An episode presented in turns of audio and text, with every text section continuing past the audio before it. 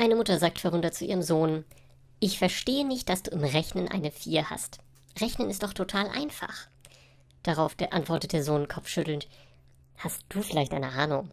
Ich muss jedes Mal bei Jürgen anrufen. Er soll doch im Nebenhaus bei Walter nachfragen, ob Thomas schon Matheaufgaben gemacht hat. Und dann muss ich den Erwin bitten, mit dem Fahrrad von Rolfs Schwester die Aufgaben zu mir zu bringen.